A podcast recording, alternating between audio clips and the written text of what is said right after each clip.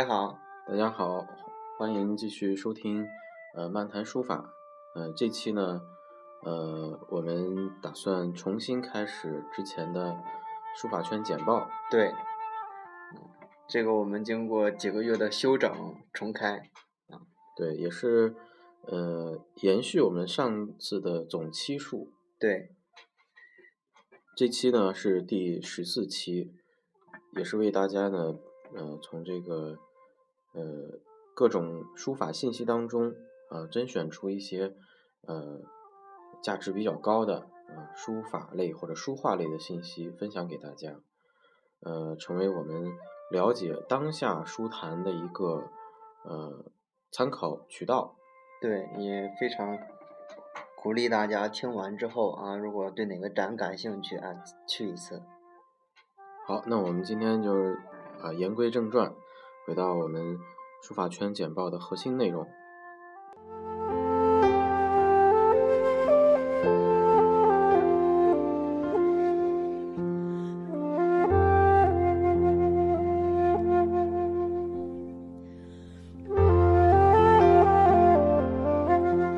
好，那么第一条呢是，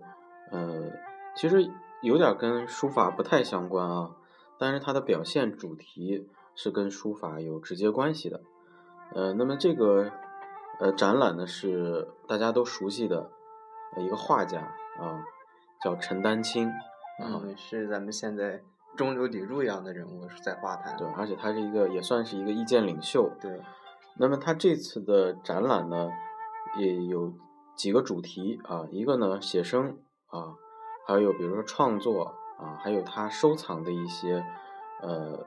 画室的私人物品，那跟咱们书法有哪个相关呢？比如说，它有一个主题叫“临摹字画”啊，哎，这个说出来大家可能难以想象，嗯，因为我是在很多地方见到过啊，零零散散见到过，呃，陈丹青先生用油画的形式，这种临摹是吗？哎，把这个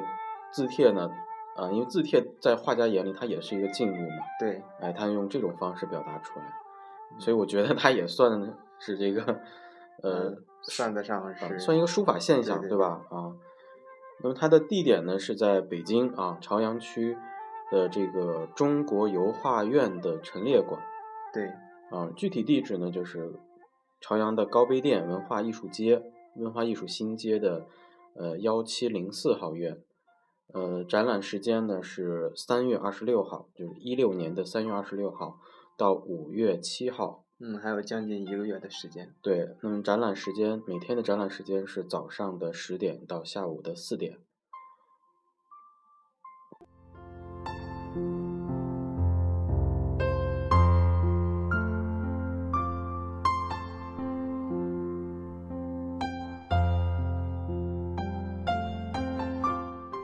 那么下面呢都是两条来自北京的消息，是咱们首都博物院的那个两个春季的两大特展，这是它春季到夏初吧最大的一场，非常火活动了。分别是这个纪念殷墟妇好墓考古发掘四十周年的这种一种特展，也会展出非常多的这种青铜器，你包括出土的竹简等等。那么妇好呢是咱们有史记载的第一位金国女将。这在竹简上、甲骨文上都有，对啊，攻克了很多国家，对，是咱们历史上真的是第一位，对对。然后第二个呢，就是咱们海昏侯的这个考古成果展，都是在这个首都博物馆。对，呃，那么比较幸运啊，就是上个月吧，上个月我去看了这两个展览，因为这两个展览，一个呢，它都是在一个博物馆，对啊，都是在首都博物馆，呃，它的展期呢也都差不多。都是在六月份结束，对，一个是六月二十六号，一个是六月二号。对，妇好墓呢是六月二十六，呃，海昏侯，呃，大家应该都很熟悉啊，这个对，在文物界应该是今年应该是第一大事件啊，展出的第一大事件。嗯，那么这次这两个展览因为离得比较近，所以含金量非常高啊，所以如果这段时间在北京的朋友。呃，一定要去预约，对，而且它是个人预约为主，现在基本上是一票难，就是一个对，一定一定要提前提前一周左右预约，啊，这样的话你能呃不为这个呃入场啊太多的困扰。对，而且这种书法类，尤其是考古类的，还是希望大家能够用一周的时间先去做一点功课，对然后再去看的话，应该收获很大。对。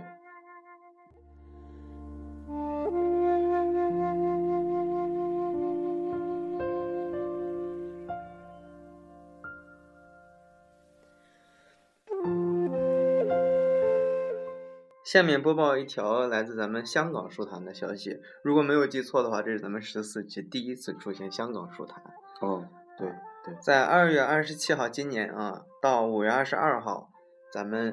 环伟博达常宗豪先生的书法展在香港新界香港中文大学的文物馆展出了。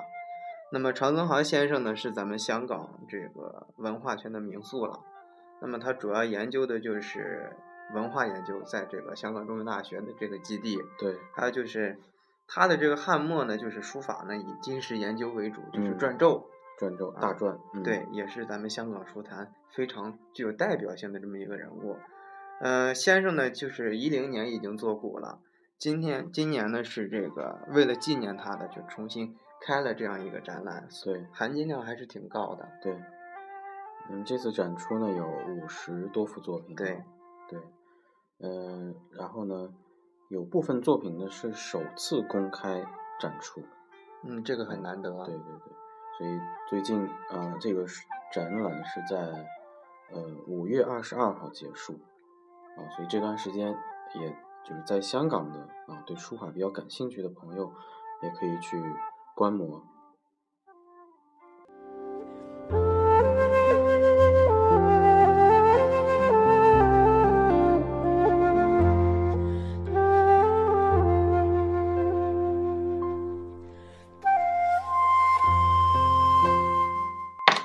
下面一条呢是来自上海的消息。嗯、上海啊、有一个叫龙美术馆，呃，有一个主题展览叫“汉墨书香明代书法展”啊，它的展览时间呢是这个到八月十五号结束啊，二零一六年的八月十五号结束，嗯，展期长达半年。对，啊，那这次展览，呃，主要呢是以这个吴中四名家，就是吴门书派的吴中四名家为主要的展览内容。嗯，其实如果了解吴中四家的话，也对整个明代的他这样一个书法会有一个很好的这个了解。对，呃，那么吴中四名家都是谁呢？嗯、比如说大家熟悉的，最熟悉的应该就是文征明了吧？对，嗯、还有朱之山、朱允明啊，这是一个人啊。还有呃，如果了解小楷或者是草书啊，那王宠一定也是最有名的一个啊。是，还有陈淳，嗯，那么这四个人呢，他基本上是呃有一点个人特色还是比较明显的啊。比如说，呃，当时呢，呃，这个因为明朝嘛，明清时期，这个尤其从小楷的角度来讲，嗯，日常书写的角度来讲，他提倡什么馆格体或者叫台格体对，啊、就是它比较标准化啊、但是呢，缺少一定的变化。哎，缺少一定的就是艺术嘛，艺术是要讲个性的，所以这个展览还是有代表性的，呃，嗯也有，呃，它既有这个普遍性，也有代表性，啊，所以这个展览还是在上海这段时间比较重要的一个展览。是，而且不光这个这个展值得咱们注意，这个其实这个馆也是非常有的一说的，嗯龙就是这个龙美术馆，对，它是一个私人这个美术馆的一个代表，可以说是，它是这个刘一谦和王威夫妇创立的。那么其实说这两个人，大家可能都比较陌生，但要说起这两个事儿的话，大家一定是了解的。嗯，这是二点八亿拍这个明成化斗彩鸡缸杯，哦，这是中国瓷器拍卖的最高。对对，还有就是三点四八四亿拍的这个明永乐御制这个绣卡唐卡，嗯，对，这个这种也是一个最高的记录了，可以说是这个拍卖史上真的是啊不能错过的这么一个对事。所以私人美术馆已经在中国大陆开始，呃，开始这个生根发芽、嗯，开花的这么一个阶段了。对，我们也希望就是私人美术馆的话，也会把自己的这种啊质量等等提上来。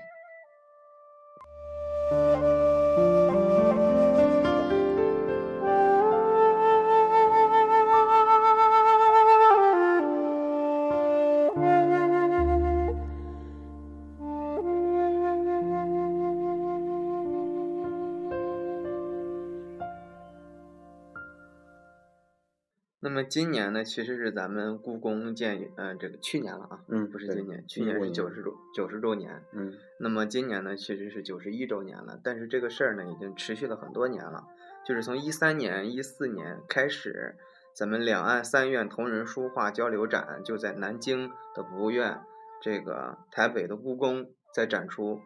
那么今这个一五年持续到今天还是在持续展出的。那么它的截止日期呢，就是四月十七号，也就是今天。希望大家如果今天还能有机会去故宫转一转的话，或许还能赶个尾巴啊。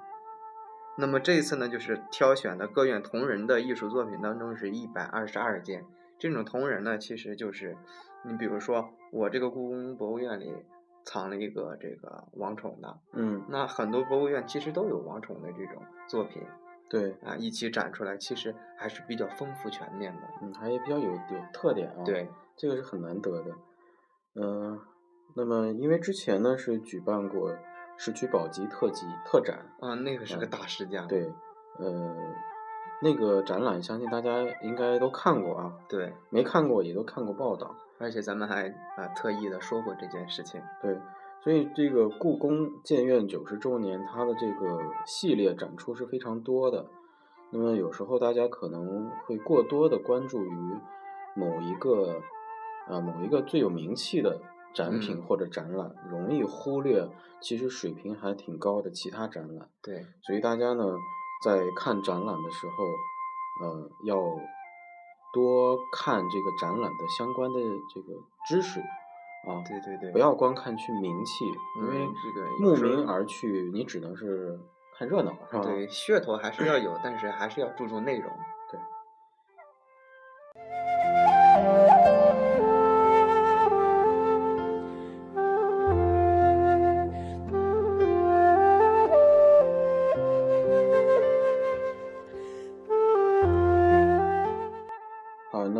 后一条呢，是把目光啊伸向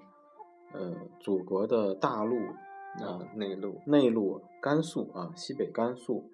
嗯，有一个什么展览呢？也是一个呃很重要的一个一个一个，应该是一个什么？一个征稿一个征稿啊，它不是展览，就是甘肃省书法家协会啊举办什么呢？首届简牍书法作品展。啊，这个简牍大家都知道，汉简、秦简秦简这种书体是，呃，这个由篆书到隶书过渡当中非常重要的这个墨迹，是吧？对对，而且为什么是甘肃举办呢？因为这如果大家熟悉地理的话，或者熟悉呃汉简的出土区域的话，嗯，呃，应该都知道都是出土在西北地区。对，也就是如果是绕过甘肃的话，那汉简就会真的就也就是长江、黄河的上游嗯，啊，西北地区，比如说内蒙、新疆对，啊、四川、武汉呃那个湖北这些湖北啊、这些地区是经常会出土这个简牍的，所以呢，呃，这个区域性啊区域性很强，因为在中国书法史当中，这个汉简书法呢具有这个举足轻重的地位，而且近年来啊汉简的书法表现呢也越来越呃越来越流行，嗯，而且也越来越受到这个创作界和学术界的双重重视，嗯、所以在甘肃这个出土汉简最多的地方举办这样一个呃展览和研讨会，还是呃蛮有意义的一件事情。对对，因为这个甘肃在这个简读这方面真的是拥有独一无二的话语权。现在出土就是七万三千多个汉简里面，甘肃独独占了六万多，百分之八十多。对，那么这个截稿日期呢是二零一六年的七月三十号。那么展出时间初步定在一六年的十月份。嗯，啊，所以对这个展览感兴趣的朋友，可以根据电台提供的线索，上网对，去查相关具体的这个投稿的信息。嗯，如果有兴趣的书家呢，也可以啊，根据咱们这个信息去查一下这个具体的。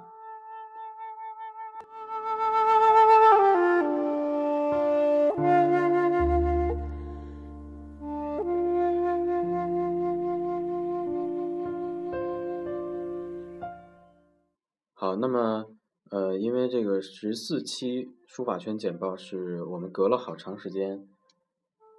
重新开的一期对啊，我们呃在做这个节目的时候还有一点小小的紧张。是啊好，那么我们这个书法间简报呢，从现在开始呢，它的这个周期应该是每半个月一期。对，就是每隔一周，哎，隔一周会做一期这个书法圈简报，嗯，啊，方便大家了解当下的书坛信息。对，好，那么这期节目就到这里，咱们下期再见。嗯，下期再见。